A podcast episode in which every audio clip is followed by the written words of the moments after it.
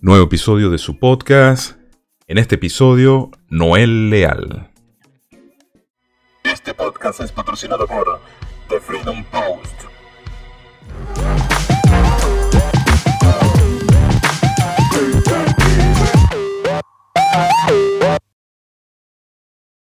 Sean todas y todos bienvenidos una vez más a Pa' que sepáis podcast. En este episodio especial, como todos los episodios que hemos, eh, hemos estado tratando de llevarles a todos los que escuchan estos, estos audios que se convierten en video a través de YouTube. Pueden encontrarlos en estebanrafaeljr.com y para contactarme en la mensajería de texto más 4478 5605683. Eh, tengo a un invitado especial. Venimos a hablar especialmente del caso de Venezuela y todo lo que eh, abarque eh, por qué estamos eh, en esta situación y por qué seguimos en esta situación. Vamos a abarcar el, génesis de por qué él ha seguido este, este, este, caso particularmente y principalmente criticando este entorno que nosotros llamamos y que yo bauticé como la oposición socialista. Yo le doy una bienvenida a Noel Leal. Noel Leal Muchísimas gracias por aceptar mi invitación. En este, bueno, ya estamos a prácticamente cinco días de terminar el año 2020, que ojalá se termine pronto. Porque de verdad ya yo no. Hoy salió una noticia que se murió, que se murió Tito Roja. Y si seguimos así, bueno, vamos a quedar sin, sin nada en, en este mundo. Porque, bueno, así han ido las noticias. Todo lo que ha sucedido a nivel mundial es, escalofriante. Eh, bienvenido, Noel.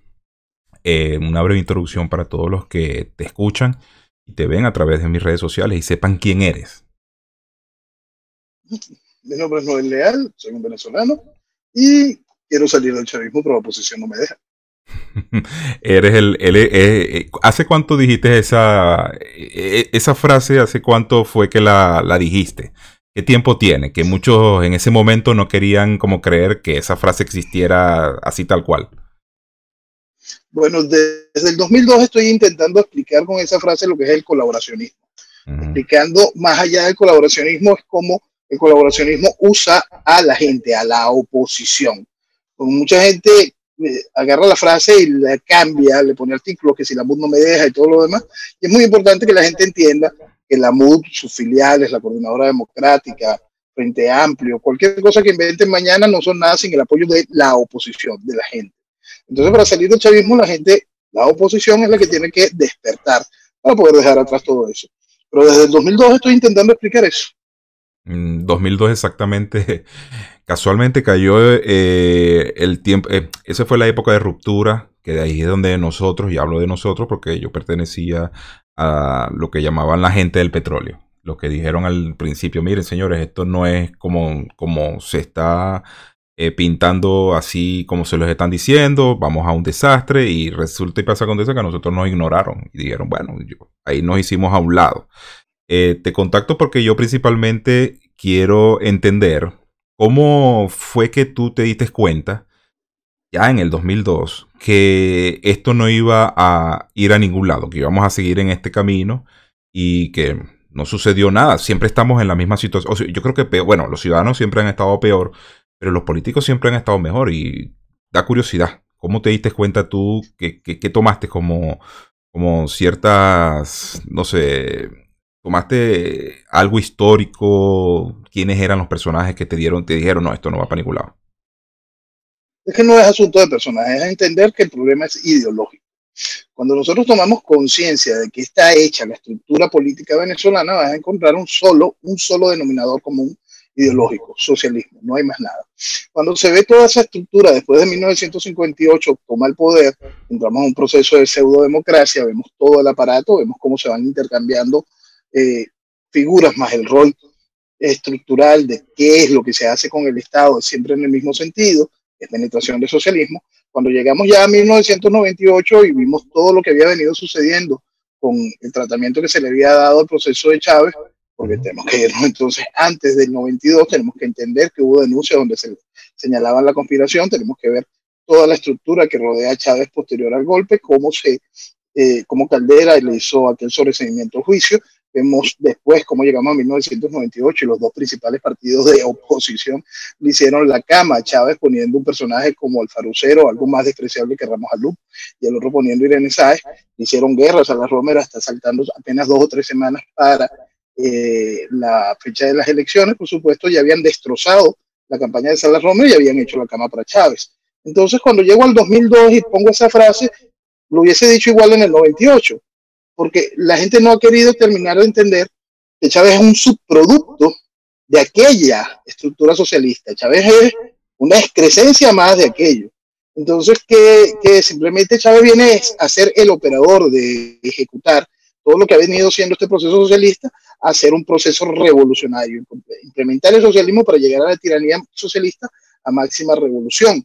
Por eso es que yo siempre defino este asunto de que nosotros estamos bajo un régimen socialista gobierno, que es la izquierda carnívora hoy en ejercicio del poder, y oposición izquierda vegetariana, que es quien trajo a Chávez y que ha permitido su permanencia.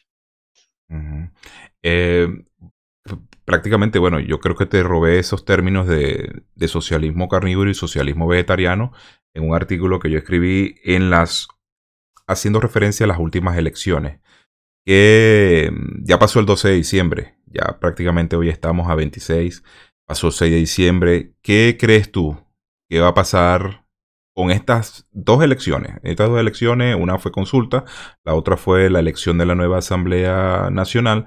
¿Qué crees tú que va a pasar eh, el 5 de enero con respecto a esto? Bueno, fíjate, desde que apareció el guiado y toda esta estructura del interinato, este, yo especifiqué que eh, esa estructura venía a cometer dos tareas fundamentales. La primera de ellas era reinstitucionalizar la tiranía. El 5 de enero será ya la guinda en ese postre. Pues. Ha sido todo un trabajo muy bien ejecutado para la reinstitucionalización de la tiranía. El 5 de enero tendrá su, su, su guindita, pues, el lacito, está todo perfecto.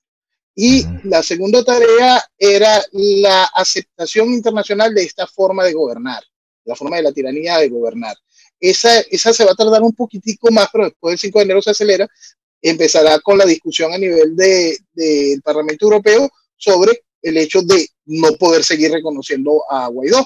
Y mm. eso eh, hará, por supuesto, por parte lógica, ir sembrando la estructura del reconocimiento internacional de nuevo de la tiranía.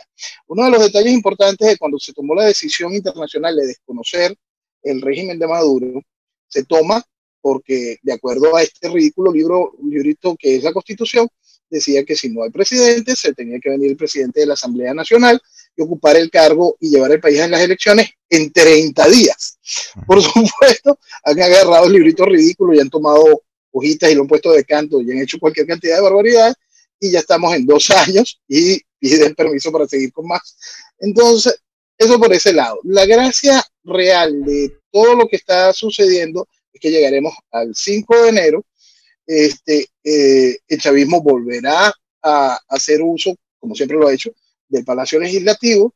este, los otros se, se, reunirán en un ascensor, es lo que toda la plenaria de la Asamblea creo que cabe en el ascensor de, cualquier edificio, y después se terminarán de ir, pues y armarán su gobierno en el exilio, cada una de esas tonterías. Lo, y el gobierno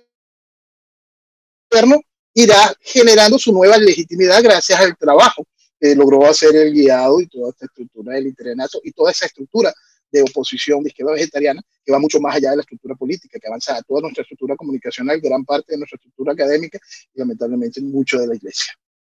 Pero ahí es donde yo digo, eh, haciendo un poco de análisis con respecto a lo que tú hablas de, del guiado, de, este Guaidó. Este, hablando de esto, ¿qué sucedió o qué está sucediendo em, de forma internacional? Fíjate que, eh, que sale Leopoldo López de la cárcel. Supuestamente se supuestamente se fuga. tú te ríes. Bueno, yo sé que es un chiste, pero él se fuga, entre comillas. Y llega a España. Después él hace una gira internacional porque yo también escribí un artículo sin, sin, sin atacar a persona, personalmente a nadie, donde los pasaportes, eh, estos pasaportes diplomáticos se los están dando a todo el mundo. Pero es que eh, pasa que tantas preguntas que uno se hace que, que uno dice a veces, ah, este personaje Leopoldo López, ¿cómo viaja? Eh, ¿Quién es el que financia estos viajes? ¿Será que ya ellos tenían una fortuna ya hecha con todo lo que está sucediendo? O sea, ¿qué sucede aquí y por qué Leopoldo López hace esta gira? ¿Qué es lo que busca hacer con esta gira? Lo que busca con la gira es seguir metiendo de democracia el proceso de la tiranía comunista en Venezuela. En Venezuela no hay salida ni legal, ni constitucional, ni jurídica, ni legislativa, y mucho menos electoral desde 1999. Nosotros vivimos un teatro. En Venezuela no existe Estado de Derecho desde el proceso constituyente de 1999. Entonces, lo que buscan es buscar, lo que buscan es darle un nuevo matiz de que existe algún tipo de salida democrática a este tipo de situación. Entonces, se construye una imagen, el preso político, el Mandela venezolano, entonces, entonces esa, esa imagen que pertenece a la estructura de la izquierda vegetariana, que es, un, eh, es viene a ser un operador del Internacional Socialista para el caso de Venezuela, hace el trabajo correspondiente. Entonces, cuando preguntas de dónde viene pasaportes, dinero y todo lo demás, todo forma un solo, un solo gran pote. Pues la revolución es una sola, desde el ridículo en el fondo y en forma y financiamiento. Mm, o sea, y hablando de ya organismos internacionales, hablaste de la Internacional Socialista a la cual pertenece Acción Democrática y a la cual pertenece Voluntad Popular, que esa es la guerra que yo he venido dando con la gente, que yo no sé por qué la gente o qué, o qué tipo de, análisis puedes ligar tú con que será este mismo discurso de que el, de que el problema de Venezuela, y esto lo dijeron en, en Brasil, yo no sé si tú recuerdas estas nefastas declaraciones en febrero, cuando se da después de lo de, lo de Cúcuta, que, incendiaron los camiones, el guiado sale por, por alguna parte y llega a Brasil a dar unas declaraciones y sus primeras declaraciones fue este problema no es ideológico. Y lo hace en un escenario donde, con Bolsonaro al lado. O sea, el tipo habla y dice que esto no es ideológico y Bolsonaro estaba al lado. Un señor que, que lo han catalogado hasta de ultraderecha, imagínate tú. Esas son palabras que, que, se repitieron en ese momento. Yo supe desde ese momento que eso no iba a lanzar, o sea, de allí no iba a avanzar a ningún lado, porque sí, el problema de Venezuela es ideológico. ¿Por qué tú dices que es ideológico? Porque, ¿Por qué? La base del proceso es ese. Toda la estructura comulga en el, en el esquema marxista, culturalmente y en acción política y en ejecución de gobierno es exactamente la misma fórmula. Entonces, uh, por eso hay que, abrir, hay que abrirlo también completo, porque hay mucha gente que, que, eso no lo tiene claro. Si bien Venezuela es el país con más partidos inscritos en la Internacional Socialista, también es importante que la gente entienda que la gran gama de partidos están dentro de la estructura de la justicia social en el yesianismo, y es decir, mantener a los países totalmente sumidos en la profunda estupidez de un papa Estado que arropa mucho más allá del proceso económico. Entonces, por eso es que no hay error simplemente poder hacer el análisis de lo que nazca de esa estructura de oposición. Simplemente es lo mismo. Lo importante para que el país vaya entendiendo eso es proceder a ese despersonalizar. Porque cuando la gente siembra una esperanza, igual que la sembraron en Rosales, la sembraron en Capriles, en Leopoldo, en el Guiado y en el que venga, el país tiene que terminar de analizar de dónde viene ese producto. Si ese producto estuvo de pipí agarrado todo el tiempo con la misma estructura política, ¿qué creen? ¿Que piensa distinto? ¿Creen que porque se puso una camisa de otro color o mañana se dice liberal o mañana... No, no, no, viene exactamente de lo mismo. No hay evolución en ese pensamiento político. ¿Por qué? Porque lo que hiciste fue vestir de democracia todos, los, todos estos años la desgracia. Por eso hay que entender el punto ideológico político para comprender el desarrollo de esta situación.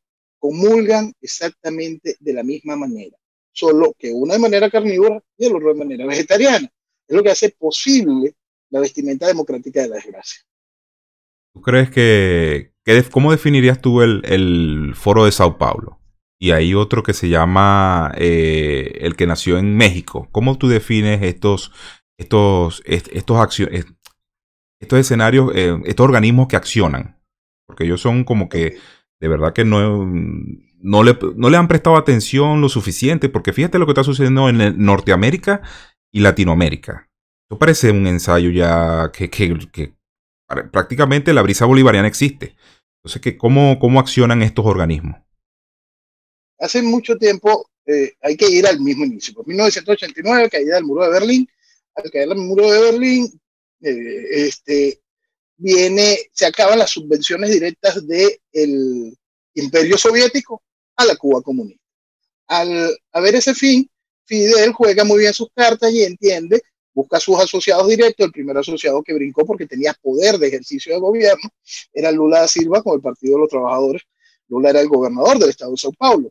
Para que la gente tenga una pequeña noción, el presupuesto de funciones del estado de Sao Paulo es el presupuesto de Venezuela. Para que tenga una pequeña noción del tamaño. Entonces, esa era la capacidad de músculo político-económico que tenía Lula en ese momento como gobernador. Entonces, por supuesto, esto da el eje de nacimiento de dos vías que se unen en acción. Está la estructura de los partidos de izquierda, formales partidos, y está la estructura del narcoterrorismo, sobre todo el colombiano, que eh, tiene el mismo denominador común, es izquierda porque mm, la excusa de los grupos terroristas es el proceso revolucionario para llevar al desarrollo de los pueblos. Es decir, es exactamente el mismo discurso. Entonces ellos confluyen en esta unión de esfuerzos. En esta unión de esfuerzos buscan la toma de poder en distintos países. Hacen sus primeras grandes reuniones donde participan distintos partidos venezolanos. Este, y ahí van entrando eh, eh, en el aparato en cuestión.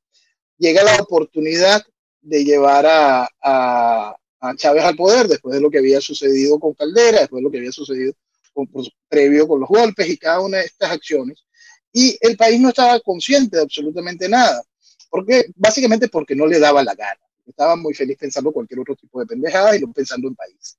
Entonces, Chávez va a La Habana, en el discurso en La Habana, Chávez le dice a Fidel, te voy a entregar a Venezuela.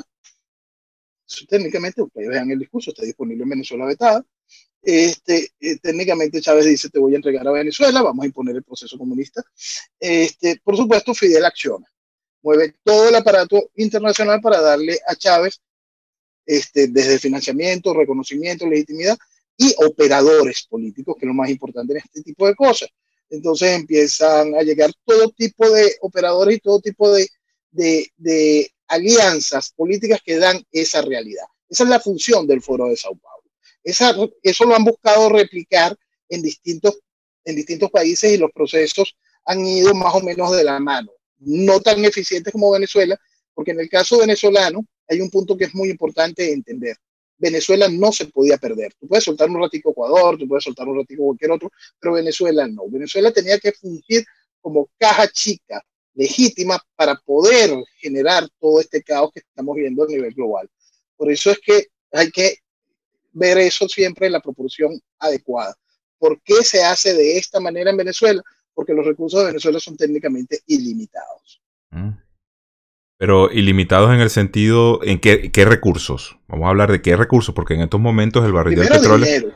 Okay. Primero dinero, vamos al, vamos al dinero. Si nosotros entramos en la cuenta, y, y, corresponde un poco más a, tu área, lo que ha entrado en Venezuela este, solo se puede calcular multiplicando planes Marshall para poder tener una idea de la cantidad de dinero. Creer que ese dinero simplemente se lo robaron para hacer palacetes, para hacer... No, no, no, no, no. Ese dinero ha construido maquinarias políticas, ha comprado personas, ha comprado eh, medios de comunicación.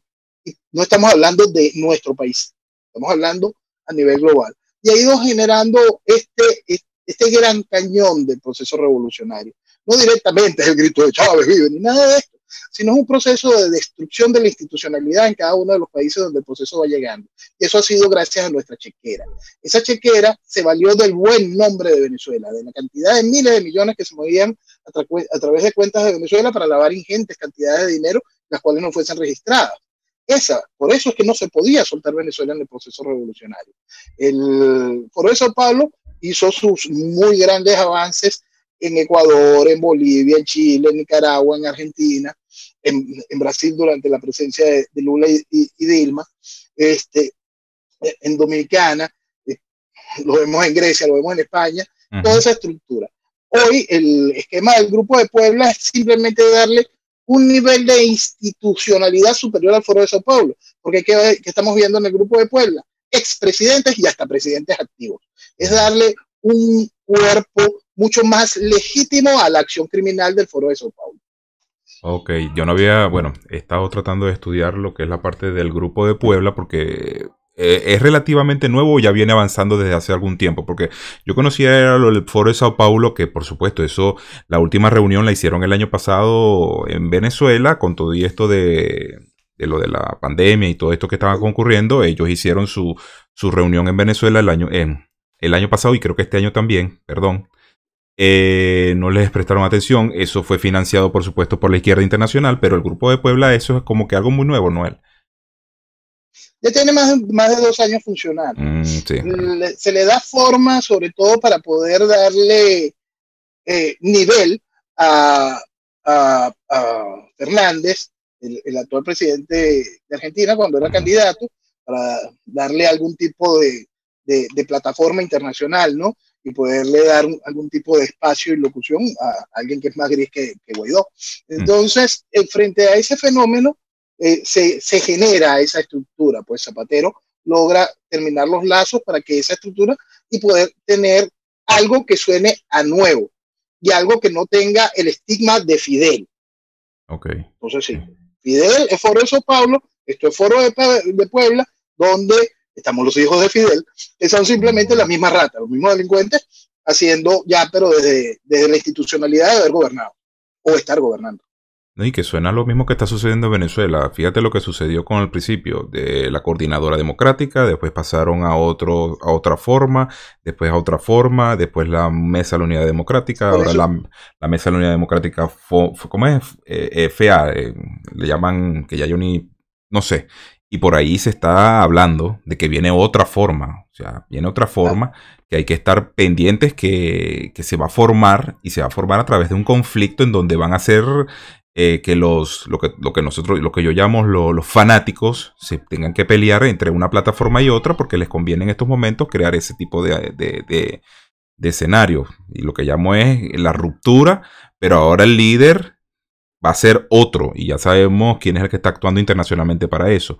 Eh, hablaste en esta entrevista que te hicieron en Gaceta, hablaste de España y hablaste de cómo, cómo, se, cómo nosotros eh, exportamos este modelo, ¿cómo llega a España? Llega a España de la mano de los que participaron en la generación del proceso de aquí. ¿Ok? Porque hay que recordar siempre el proceso constituyente de Venezuela en 1999 contó con la asesoría directa de Juan Carlos Monedero y Pablo Iglesias. Entonces, ese, ese eje que se utilizó aquí tiene su presencia natural en España. ¿no?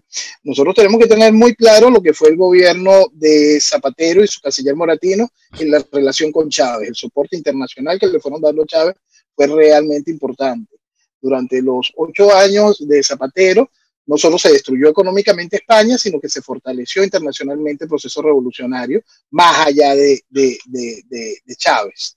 Entonces, por lógica, eh, lo que hoy se ve en España, ya con Podemos en el, en, el gobierno y un gobierno del PSOE, el partido de Zapatero, el partido de Sánchez, un partido miembro de la Internacional Socialista, vemos ese accionar en conjunto para desmantelar España, pues hacer que deje de ser reino, intentarla convertir en república, en ese proceso para que llegue a ser república, lo que vamos a ver es el, el desmantelamiento formal de España.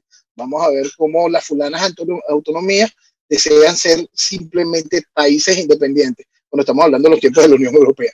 Entonces, desarmar España es el objetivo para poder ir generando el, el, desastre futuro, ¿no?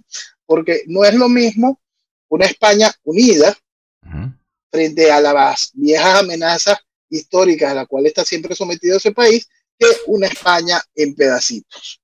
Correcto. Por eso su rabia hacia la monarquía, por eso su rabia, todo este aparato de Podemos que se declaran socialistas comunistas, porque ya eso lo dijeron. Parece mentira que en estos momentos ya no les da ni pena. Ya ellos dicen, nosotros somos comunistas. nosotros generamos en el pasado, en estos 100 años de comunismo, 60 millones de muertos, pero nosotros seguimos siendo y, arrojando esta idea. Em, por eso es que yo odian la monarquía. Incluso en estas navidades es muy presente la monarquía dentro de los medios y dentro de todo lo que es la parte de la celebración. Y se ve que ellos su odio particular es por esto mismo que quieren desmantelar ese Estado. Eh, no, hablas siempre de la, del proceso constituyente del 99, ¿verdad? Yo creo que ya yo lo... ¿Cuál es tu opinión? Fíjate, mi opinión acerca de lo que sucedió en el 99, para mí esto sigue siendo, esta, esta constitución es totalmente ilegal, o sea, esa es mi opinión. Pero quisiera que tú llegaras a un, porque para que le expliques, por ejemplo, estaba a suceder en Chile, ya dieron el apruebo y dieron toda esta situación de que, ay, vamos a cambiar la constitución, y ellos creen que avanzaron en un paso importante. Para mí la constitución 99 es ilegal, para mí no se, no se debe ni cumplir. O sea, estos que, que, abrazan, cualquier lado que abrace esta constitución está abrazando el legado de Fidel Castro, totalmente. ¿Cuál es tu opinión que merece este, o qué análisis tú puedes darle más profundo para que la gente pueda entender que los procesos constituyentes no son como, como son en Venezuela, o sea, que, que, no arrojan resultados y de verdad lo que ha dejado Venezuela es un desastre. ¿Qué, ¿Qué análisis tú mereces de este proceso que nosotros vivimos y qué puede suceder con aquellos países que, que lleven este proceso constituyente. Bueno, hace mucho tiempo escribí un artículo del cual se generó una presentación que se llama La ilegítima legalidad de la revolución. Y habla precisamente del nacimiento del proceso constituyente en 1999, el cual es ilegal si nosotros tomamos la estructura de la constitución de 1961 y es ilegítimo si queremos darle eh, el concepto de cuánta población participó tanto en su llamado como en la selección de los constituyentes, como en la aprobación. Algo que para mí no tiene nada que ver con la realidad. Para mí, una constitución es un asunto demasiado serio como para estarlo poniendo en procesos referendarios. Mi opinión personal. En, estos procesos tumultuarios, donde tú vienes y pones un, luchador social a la par de que pones un economista serio o pones una, un, alguien con real de, de, conocimiento del derecho. Entonces, por supuesto, tú vas a hacer un arroz con mango ridículo donde la gente va a ir aplaudiendo como si fuese un circo electoral. Eso para mí simplemente es una vergüenza. Entonces, el nacimiento propio de este librito ridículo en parte de eso, ¿no? Es ilegal e, constitución, eh, es ilegal e ilegítimo. Pero si seguimos caminando en el, en el accionar del mismo, vemos cómo su desarrollo trajo esta entrega que hizo Capriles en 1999 del Congreso, que había sido electo el Congreso bicameral de aquel entonces, que había sido electo con más votos que Chávez. Capriles lo entrega. Este, de eso el, país lo olvidó de tal manera que después hicieron Capriles candidato dos veces para la presidencia de la República. Entonces, la misma colcha de retazos aquella, aquella constitución de 1999, que se hizo toda una campaña para que el país entendiera que no debería de ser aprobada, esa misma constitución que fue tan solo aprobada por un este, 28.5% del registro electoral existente para aquel entonces. Todos esos datos están reflejados en la presentación que, acabo de hacer mención. Este, esa constitución que no tiene ningún tipo de validez, por los términos que, que acabamos de expresar, después es sostenida y defendida por la estructura opositora. La estructura opositora viene y termina de convertir el librito ridículo ese en la camisa de fuerza de la, de, de la población. Toda la población le terminaste de poner esa camisa de fuerza y terminaste de convertirla en lo que era desde el inicio, en el látigo que tiene la tiranía para hacer que el pueblo obedezca. Correcto. Mira, eh, otro detalle también acerca de esto. Eh, tú manejas en estos momentos algo que se llama Venezuela vetada. ¿okay? ¿Qué es Venezuela vetada? ¿Qué, qué, qué significa esto? ¿Por qué, ¿Por qué ese nombre? bueno, el nombre Venezuela Vetada nace como una plataforma de opinión que buscaba este, las distintas expresiones del país que fueron vetadas, silenciadas, mediatizadas, censuradas. Por eso es que el eslogan de Venezuela Vetada es un lugar donde la parcialidad con Venezuela cobra cuerpo. Lo que se busca es que se hablara, lo que buscaba en ese momento era que se hablara sobre Venezuela, que se desarrollara opiniones en torno a Venezuela. Antes era bastante más amplio, buscaba y, yo mismo realicé una serie de entrevistas para darle ese cuerpo. Después, al encontrar que mucha gente que al principio yo sentía que estaba comprometida con esas mismas ideas, de repente encontré sus devaneos, volvían a participar en eventos electorales, uh volvían a darle algún tipo de oportunidad, algún proceso dentro del marco de la constitucionalidad con los efectos que, que pudiesen hacer del legislativo, decidí convertirla en mi plataforma personal para decir mi pensamiento. Eso es lo que hace hoy Venezuela Vetada. Es mi plataforma personal para decir lo que pienso con respecto a lo que está sucediendo en el país y ahora internacionalmente debido a cómo se expande la revolución.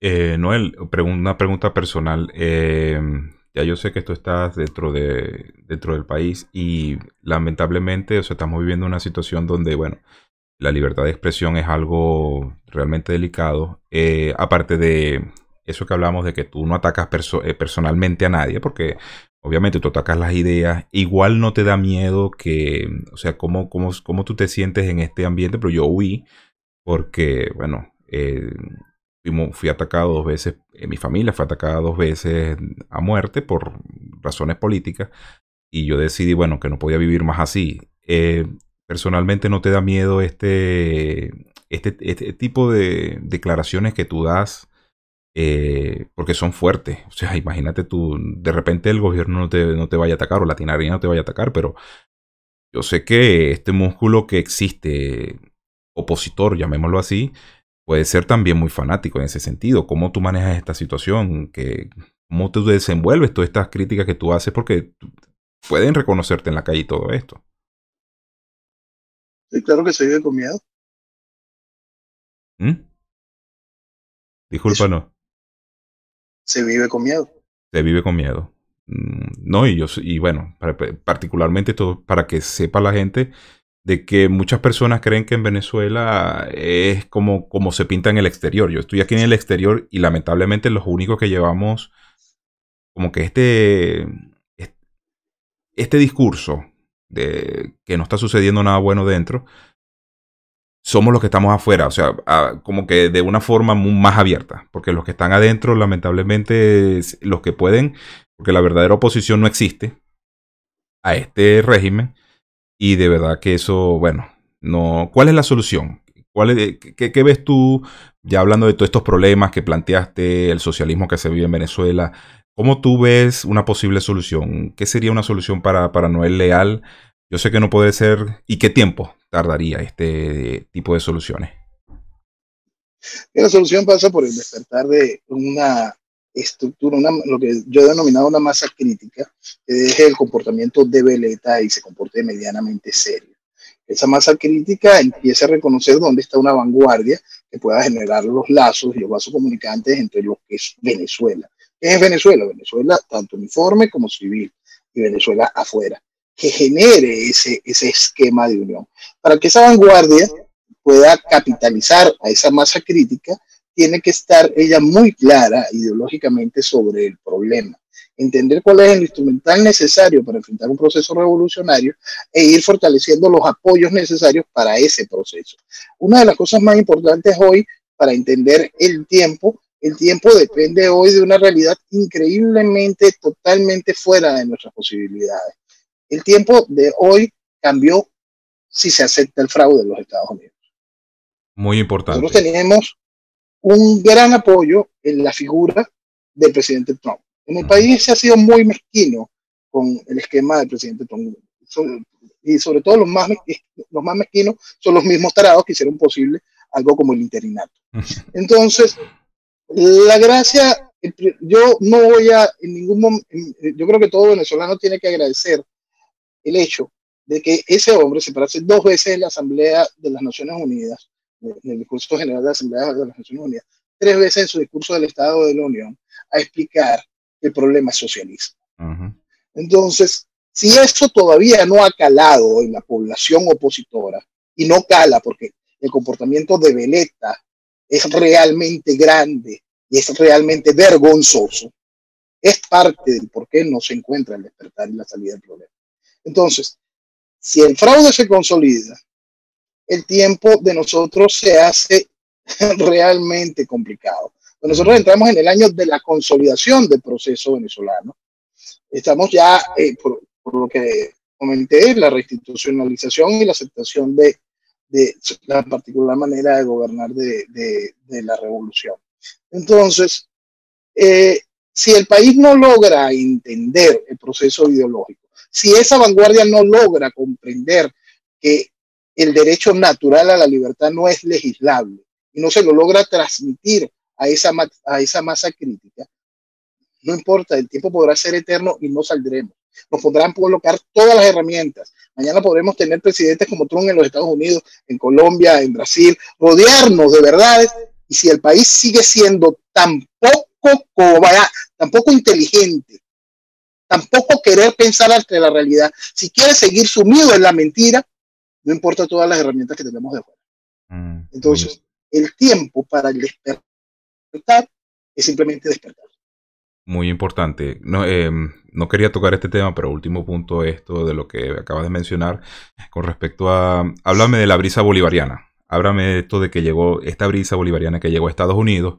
Quiero tu análisis de qué, qué fue lo que sucedió desde tu punto de vista como analista político. ¿Qué sucedió en Estados Unidos? Lo que sucedió un fraude. Em, eh, y hay que entender que el fraude funciona exactamente como el fraude político venezolano. El fraude es un pulpo.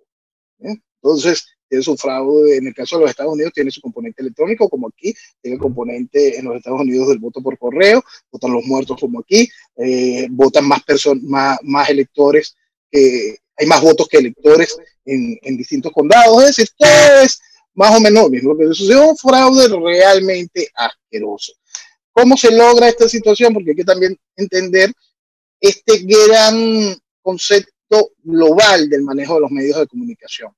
Nosotros estamos viendo algo que va mucho más allá del fraude como tal. En los Estados Unidos estamos viendo un golpe de Estado. Porque pues hay que entenderlo, parece mentira, pero eso es lo que estás viviendo. Eso es lo que la gente tiene que terminarlo de entender. Para que puedan entenderlo de una manera más gráfica, vamos a colocarlo en un proceso de votos y condados para que la gente entienda. Los condados son más o menos los municipios de Venezuela. Ah. Biden supuestamente gana con 80 millones de votos. Es decir, gana con muchos más votos que Obama. Este, eh, pónganse, nada más vean eso y equipárenlo. Y si usted lo cree, usted es un ridículo. Volvemos ahora a lo de los condados. Biden gana con muchos menos condados que Obama. Si usted cree eso posible, usted tiene problemas mentales. Es tan sencillo como eso. Lo mismo sucedió en Venezuela. Eso es algo muy importante que la gente lo entienda. Lo mismo sucedió en Venezuela. Nosotros para el año 2004 se sacaba a la gente a la calle en grandísimas manifestaciones, los cuales plenaban todas las principales avenidas del país a la misma vez, el mismo día, a la misma hora. Es decir, no podías trasladar gente de un lado al otro. Ya para el año 2004, Chávez para llenar la avenida Bolívar tenía que trasladar autobuses y autobuses y autobuses del interior para medio completarla. ¿Qué pasa en el referéndum revocatorio? Durante todo el día, durante toda la noche va ganando la oposición, como era evidente. Pero en la madrugada simplemente se cambia la torta, se voltean los votos, exactamente como pasó el 4 de noviembre en los Estados Unidos. ¿Con qué contó el chavismo aquí? Con la oposición. ¿Con qué está contando el proceso allá? Con el Estado profundo. ¿Qué es eso? Cuando vemos tanto republicano que simplemente no está haciendo lo correcto para poder no solo reclamar su triunfo, sino para salvar su país. Entonces, por eso es que esto va más allá del fraude electoral y hay que empezar a pensarlo en la magnitud de lo que eso significa para eh, los Estados Unidos, para Occidente, para la libertad. Mm, bueno, mejor que eso, y aparte de eso, faltaba agregar de que si la gente cree que un presidente o un candidato presidencial gana unas presidenciales sin siquiera haber hecho un solo rally o un solo, eh, y eso claro, lo hablas tú desde el punto de vista, desde el músculo de los medios de comunicación, señor que no hizo presencia en ninguna parte, que no lo, no lo deberían haber conocido en prácticamente en ningún estado de Estados Unidos, gana con 80 billones, también hay que ponerse a pensar de eso. O sea, un Trump en un día hizo, en dos días hizo 14 rallies, lo que llaman eh, las campañas, lo que llaman el eh, hablarle a las masas, 14 en dos días. Y este señor desde su sótano no hizo nada y gana con 80 millones, hay que, hay que pensarlo mil veces. Bueno, Noel, muchísimas gracias. Este, ¿Tienes algunas palabras finales para complementar el, audio y el video de este episodio? El espacio Mira, la gente tiene que reencontrarse en dos puntos fundamentales. Entender qué es lo que significa su patria, su país, su tierra. En el caso de Venezuela, entender lo que vale Venezuela. Y el otro, el despertar ideológico ante la realidad. Al país, al mundo, porque lo que estamos viendo con este fenómeno de la izquierda, se le mintió con el cuento del fin de la historia. Ese cuento del fin de la historia trajo esta realidad. La gente bajó las defensas frente al avance socialista. Y hoy el neocomunismo tomó todos los aspectos. En 1998 yo definí todo este proceso de esta manera. Venezuela lamentablemente entraba en un proceso revolucionario neocomunista fundamentalista. Tomen todo el ingrediente completo, entiéndanlo, el comunismo está aquí. Y el proceso del fundamentalismo islámico ha venido arropando y moviendo y financiando, conectando todo este proceso. En España es un ejemplo gigantesco, en Inglaterra lo ves en las distintas posiciones políticas que tienen que ir tomando con muchísima pausa y mucho cuidado frente al efecto de lo que significa la impresionante invasión musulmana que están viviendo. Entonces, tengan conciencia de eso y entiendan todo el fenómeno en su dimensión para poder encontrar la salida de esta terrible situación. Muchísimas gracias, Noel. Eh, despido el podcast y vuelvo contigo dentro de un rato. Y muchísimas gracias, Noel. Eh, bueno, ya, ya lo escucharon. De verdad, es un gran, una gran frase. Quiero salir del comunismo, quiero salir del chavismo, pero la oposición no me deja hacer caso venezolano. Y bueno, sin más que hacerle referencia, fe, familia, vida, libertad y propiedad, para que sepáis, nos vemos en un próximo episodio.